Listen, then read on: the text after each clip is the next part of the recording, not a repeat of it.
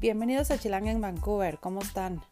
Oigan, muchas gracias por estar aquí conmigo otra vez. Es, ya saben, muy bonito saber que me escuchan. Gracias por sus comentarios del podcast pasado, por sus mensajes. Eh, la verdad es que fue un, fue un episodio bastante emocional, bastante emotivo y recibir sus palabras de apoyo, recibir sus historias. La verdad es que fue, fue bastante bonito. Así que pues muchas gracias por compartirlas conmigo. Oigan, pues el día de hoy también va a ser un, un episodio bastante emotivo porque vamos a hablar acerca de un tema que como mujeres que tenemos hijos hemos pasado muchas veces y que nadie nos los cuenta, nadie nos los explica. Y si eres hombre y estás escuchando este programa y tienes pareja que tiene hijos, pues a lo mejor te interesa saber por qué tu pareja pasaba por esos, por esos momentos de locura eh, o por qué lo sigue pasando y para que lo entiendas un poquito mejor y porque esta situación no solamente le pasa a las mujeres, también les pasa a las parejas de las, de las mujeres. Entonces, vamos a hablar un poquito de depresión postparto. Ya sé, no se, no se escucha muy emocionante así, pero en verdad es bien divertido, va a estar bien padre. Ojalá que les guste, así que vamos rapidísimo un corte y ahorita regresamos.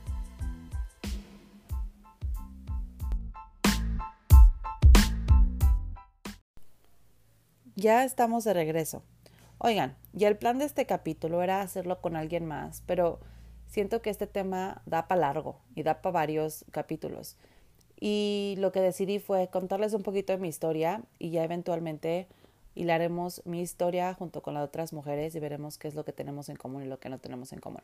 Pero bueno, mi historia de depresión postparto con mis tres hijas, la verdad es de que ahora que lo pienso, pues es muy común, es la forma en que le pasa a muchas mujeres, pero en ese entonces pues yo no tenía ni idea. Y les empiezo contando con Rosina. Cuando Rosina nació, eh, pues obviamente yo le echaba la culpa, no la culpa, pero yo entendía que no iba a estar muy eh, contenta o muy, ¿cómo les diré? ¿Cómo le explicaré? Como balanceada, no, porque obviamente estaba en otro país, no tenía mi mamá, mi mamá estuvo con nosotros mes, un mes después de que Rosina nació, mes y medio pero luego se regresó a México. Entonces, no es como cuando vives en tu país, que tienes a la tía, la prima, la amiga y que necesitas una mano, que te echen la, la mano o que quieres confesarles algo, que estás cansada, te echen Yo no lo tenía, ¿no? Entonces, cuando mi mami se regresa a México, yo juré y perjuré que esa sensación que tenía de, de tristeza, de ansiedad, era porque pues mi mamá ya no estaba conmigo. Y el problema fue que esa sensación no se acabó. O sea, yo sentía que eh, no me da tiempo para hacer nada, yo quería todo perfecto, yo quería hacer ejercicio, yo quería hacer de comer, yo quería hacer un montón de cosas, pero pues no podía. O sea, algo me, me paraba, eh, estaba muy triste y me sentía como muy confundida, porque obviamente todo el mundo me decía, güey, qué padre tu vida y tu bebé está hermosa y seguro está súper contenta. Y no, no piensen mal, claro que estaba muy contenta, estaba muy feliz de ser mamá y de que mi hija estuviera sana y de que fue una bebé tan bonita y de que mi esposo estaba conmigo y que estaba apoyada.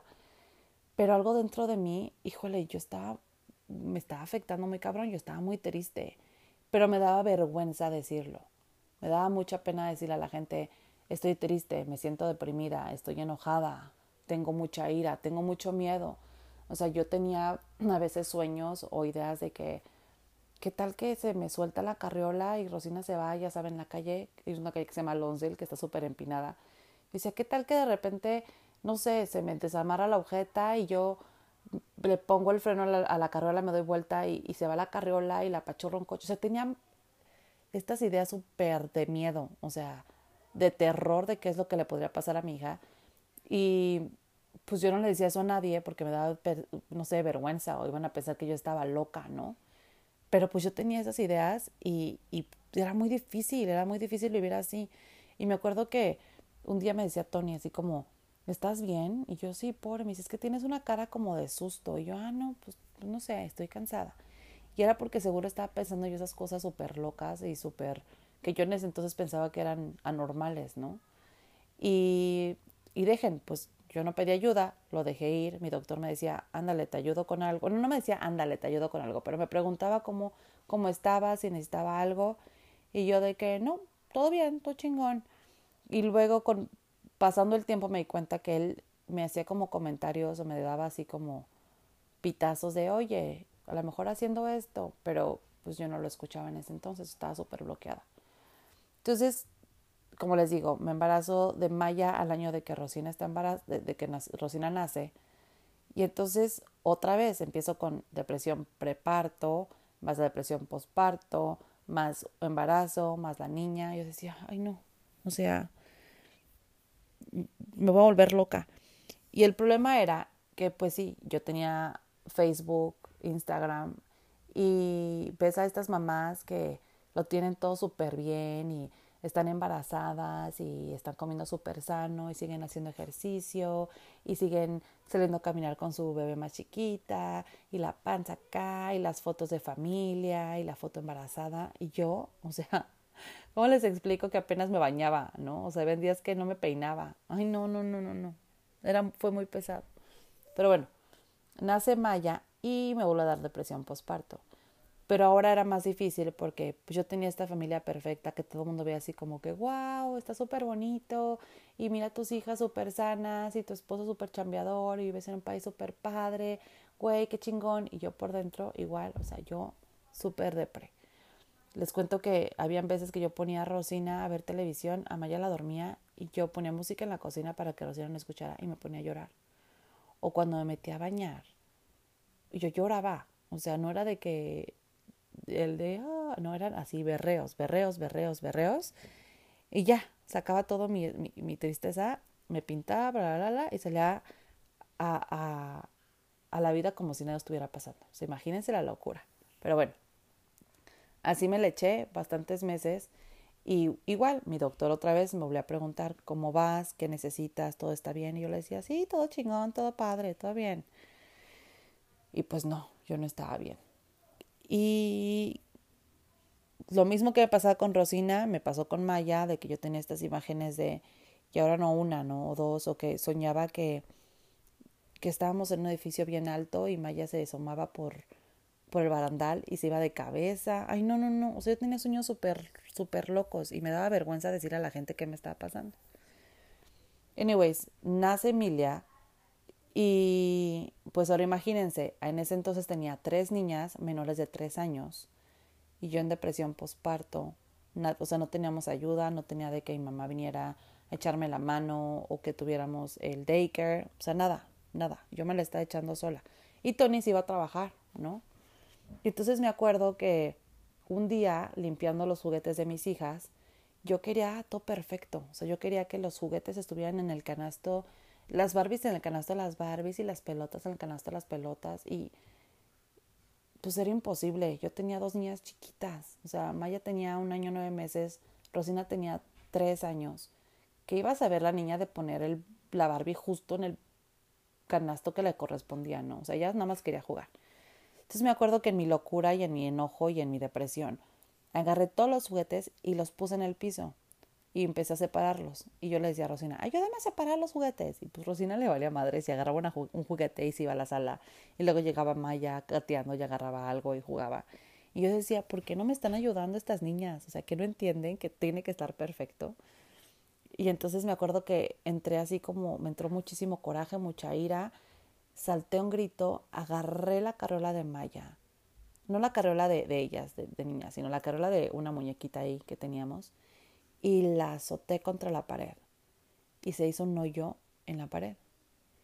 Y ese para mí fue así como mi wake up call. O sea, me di cuenta que yo ya estaba al límite, que no estaba pensando claro. Y me acuerdo que ese mismo día le hablé a Tony y le dije, tengo que sacar una cita con mi doctor. Esto ya no está bien, esto, esta no soy yo hablé con mi doctor y en el momento en el que entré en su consultorio y empecé a platicar con él, o sea, me solté a llorar, a berrear y le dije, es que esta persona que está enfrente de ti no soy yo. Yo no soy agresiva, yo no soy histérica, no estoy disfrutando a mis hijas, no me la estoy pasando bien, estoy muy triste todo el tiempo, siento que no estoy haciendo las cosas bien, o sea, me siento ahogada, tengo estas visiones horribles de que mis hijas se van a lastimar, o sea, muy pesado. Y mi doctor ahí me dijo, gracias a Dios, por fin te diste cuenta, por fin estás pidiendo ayuda, lo que tú tienes es depresión postparto y no te preocupes, lo podemos trabajar se te va a quitar, lo único que necesitas ahorita es estas pastillas y te van a ayudar mucho. Y ojo, no les estoy diciendo que todo el mundo necesita tomar medicamento, pero a mí en lo personal me ayudó mucho. Me ayudó a volver a eh, nivelar mis hormonas, en nivelar lo que necesitaba en mi cerebro para poder equilibrar todos los sentimientos y darme cuenta que pues no, no estaba todo la chingada, que todo estaba bien, pero que en ese momento no podía ver claro y era por la depresión. Entonces, lo que hicieron estas pastillas fueron como ayudarme, me quitaron esa venda de los ojos, ¿no? Esa como cuando no puedes ver porque hay mucha eh, neblina, la neblina me la quitaron de la cara. Y entonces, cuando yo empiezo a tomar las pastillas, empecé a ir a terapia, empecé a hablar de lo que me estaba pasando y me di cuenta que era normal, que a muchas mujeres les pasa que no era la única loca. Entonces me puse a investigar más acerca del tema y me di cuenta que hay muchísimos recursos, por lo menos aquí en Vancouver, para todas estas situaciones. Hay mommy groups a los que puedes ir y puedes platicar cómo te sientes. Y está súper padre porque las mujeres que están en esos grupos, pues saben, están pasando por lo mismo que tú. Y a veces que tú piensas que eres la única que le está pasando estas cosas, pero cuando hablas con más mujeres que están en la misma situación que tú, dicen, dices, ah, no estoy tan güey, o sea, no estoy loca, ¿no? Y entonces encontré una asociación que se llama em, Postpartum Depression Society y, y es una asociación que ayuda específicamente a mujeres que están pasando por una situación de depresión postparto. Y tienen unos servicios increíbles, tienen eh, grupos a los que puedes ir, a los que puedes ir, que están en los community centers. Ahorita por COVID no sé cómo está la situación, pero en ese entonces tú ibas, o sea, ponías tu nombre en una lista y te decían, sí, tal fechas eh, son los grupos, preséntate, te ayudaban a cuidar a los niños, o sea, había child minding, que eso para mí, si yo hubiera sabido en ese entonces cuando tenía depresión con mis hijas, qué maravilla era, porque era una hora e ir a hablar con mujeres que estaban pasando por lo mismo que tú estabas pasando y sin tener que preocuparte por que si le das leche al niño, que si ya comió. O sea, era una hora de que tú podías soltar todo y desestresarte. Pero pues yo no tuve eso. Pero cuando me enteré que había una sesión que te ayudaba con eso, yo dije, güey, está súper chingón. Eh, también tiene un servicio en el que puedes hablar por teléfono y decirles cómo te sientes y te ayudan como a pasar. Porque a veces que, que para empezar no quieres hablar con alguien que conoces porque sientes que te, van a juzgar. Entonces yo creo que levantar el teléfono y hablar con alguien que no conoces y sacar todos tus traumas sin que te juzguen es como la mejor terapia. Y yo dije, güey, yo quiero ayudar, yo quiero ayudar a mujeres que están pasando por la misma situación que yo estoy pasando, quiero ver eh, en qué puedo ayudar, ¿no? Yo quiero que las personas que estén pasando por lo que yo pasé sepan que esto existe, porque pues yo no lo sabía, yo no lo supe, nadie me dijo, nadie me contó. Y entonces me eh, me metí a ver cómo ser parte de esta asociación. Hay un curso que puedes tomar para ayudar a mujeres que están pasando por la misma situación que estás pasando tú o por lo que pasaste tú y por eso los quieres ayudar. Y puede ser que no lo estés pasando tú, pero tu hermana, tu prima, alguien, ¿no? Tu vecina, tu amiga. Y entonces hice el curso y fue muy fue muy emotivo porque todas las mujeres que estábamos en ese curso tratando de ayudar a otras mujeres éramos todas mamás. Éramos todas mamás que pasamos por esa situación y en el curso, de hecho, eh, los primeros ejercicios que te hacen hacer es contarles a las mujeres con las que estás ahí, con, con, contigo, por qué estás ahorita ahí, por qué eh, quieres ayudar y por qué quieres ser parte de la asociación. Y no saben, o sea, para empezar la lloradera, porque pues te sientes muy identificada y te, te, regresas esos momentos en los que te sentías sola, en los que te sentías triste, en la que pensabas que estabas loca, ¿no? Y en ese curso me di cuenta que hay un tabú enorme acerca de la depresión postparto. Es un tabú o simplemente es algo que no, que no se habla. Cuando a una mujer le dices estás embarazada, la idea es todo es bonito y la panza y tu cuerpo cambia y es la mejor etapa de una mujer porque estás creando otra vida. Y la neta es que yo no me sentía así, o sea, no es cierto, ¿no? Y más ahora que lo platico, pues a muchísimas mujeres te dicen, güey, pues sí fue padre estar embarazada, pero me sentía súper mal o me sentía súper gorda, no estaba lista, o no sé, muchas cosas, pero es un tabú que no hablamos, nadie nos dice cómo nos vamos a sentir. Y hice el curso en esta asociación, empecé a leer mucho, empecé a hablar mucho y, les puedo decir que hoy en día tengo amigas a las que he ayudado, tengo gente eh, que en la calle, ¿eh? o sea, ya sabes que vas al parque y que está la mamá sola y que la ves súper despeinada y que te ves reflejada en ella. Y yo, como saben, pues hablo por hasta los codos y siempre termino platicando con ellas. Y muchas veces ellas ya saben acerca de la presión postparto, pero les da pena pedir ayuda o no saben a dónde van. O hay otras mujeres que no tienen idea y que piensan que son las únicas locas. Y, y verdad es que me siento muy orgullosa de saber que pues he ayudado a muchachas o a mujeres o a mamás que no tenían idea de estos recursos y que ahora los pueden utilizar. Y lo hago porque pues a mí me hubiera dado mucho gusto que alguien me explicara, ¿no? Que alguien me dijera qué hacer. Y entonces, a partir de ese momento, creo que para mí ha sido como un trabajo que quiero hacer y que tengo muy en mente, que es crear awareness, crear que la gente sepa, ¿no? No solamente mujeres, no solamente eh, mamás, no solamente familiares, esposos, amigos, que entiendan que lo que una mujer está pasando en esos momentos es súper normal, que no somos las únicas que no estamos locas. Y les cuento esto que no estamos locas porque mientras yo estaba en el curso, escuché acerca de esta mamá que esta historia es súper triste porque a esta chava igual empezó como con estas imágenes o su, su, cerebro empezaba a alucinar. No es de que fuera a lastimar a su bebé, pero tenía estas como alucinaciones de ¿qué pasaría si mi bebé me tira la mano en el triturador de, de, de lavamanos? Imagínense. Y, y no es que ella lo quisiera lastimar al bebé, era que su cerebro pensaba, ¿qué pasaría? ¿No? Qué horrible, ¿cómo, cómo lo ayudaría? Y entonces un día ya en la desesperación le contó al esposo. Y el esposo, pues súper traumis, ¿no? Así como, ¿qué pedo con esta vieja? Obviamente él apoyó y le dijo, pues vamos a platicar con nuestro doctor a ver qué piensa. Y le platicaron al doctor y el doctor un imbécil, bueno para nada, porque le dijo, eso no es normal. Y literal la mandaron a un a una clínica para gente loca. al manicomio. O sea, esto no es broma. Literal la diagnosticaron con con esquizofrenia, no me acuerdo ni qué, con qué la, eh, la diagnosticaron y la metieron una casa de loquitos y la chava estaba en un cuarto blanco amarrada de manos porque le habían dicho que pues se iba a lastimar a su bebé. Estamos hablando de que su bebé en ese entonces tenía meses de edad.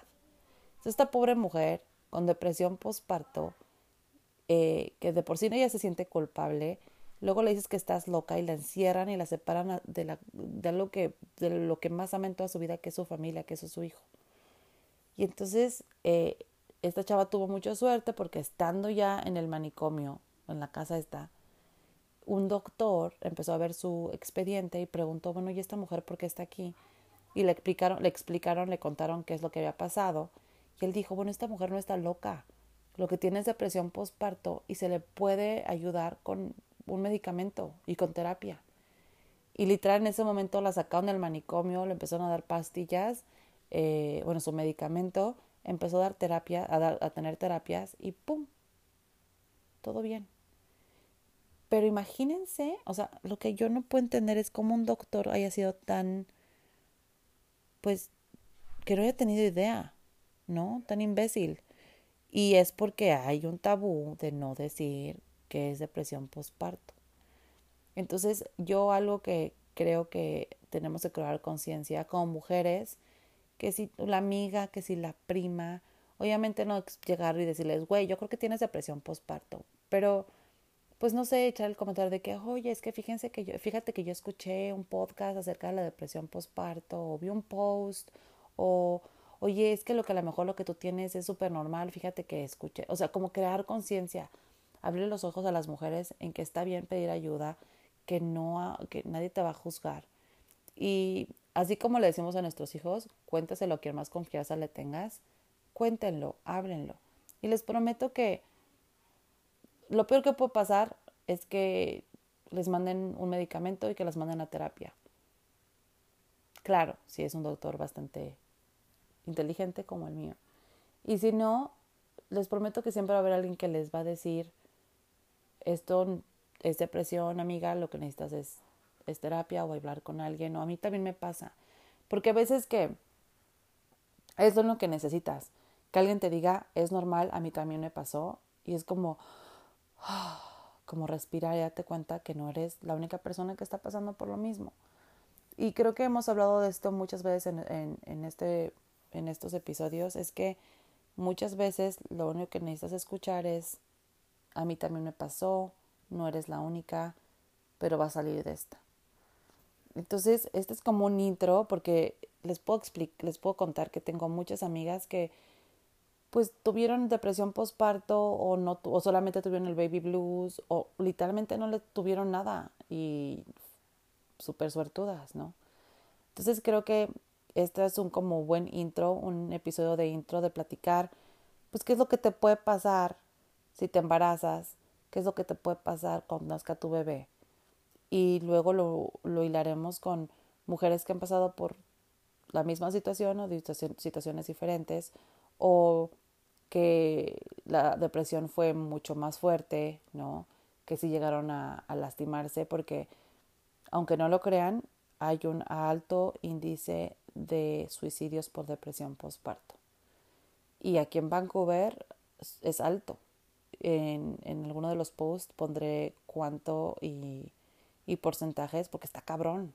O sea, sí da miedo saber que que el no sentirte apoyada o escuchada o sentirte que te estás volviendo loca te puede llevar a, a quitarte la vida. Es un tema súper sensible, es un tema bastante complejo y lo vamos a seguir tomando. Yo tengo amigas que, como ya conocen, como Priscila, Jazz, Belén, que han tenido hijos y se me antoja hacer a lo mejor como una mesa redonda y que cada quien nos cuente cómo le hicieron, si pasaron por por esa situación y, y que nos cuenten cómo ven. Yo creo que será súper padre. Ya lo planearemos y se los prometo que vamos a tener una mesa redonda de depresión postparto y otras cosas y muchas risas y llantos. Pero bueno, este fue un, un episodio pues más o menos cortito, ¿ah? pero fue una introducción para que ustedes se den cuenta de, de todo lo que puede pasar cuando tienen bebés y que es muy normal. No se espanten pasa. A mí me pasó y vean, ya estoy bien, ya me siento normalita. si es que me pueden llamar normal. Pero hoy en día puedo decirles que, que soy muy afortunada, que, que me siento muy contenta de que, de que puedo ayudar a las personas a, a saber del tema. Y, pero sí me hubiera gustado mucho saber que había tanto apoyo por parte del gobierno y de otras asociaciones privadas para las mujeres que están pasando por la misma situación. Así que yo les recomiendo que en donde vivan, si, si conocen a alguien o ven que alguien está pasando por una situación difícil, pues echarles un fonazo o simplemente dejarles un post con información que ustedes encontraron.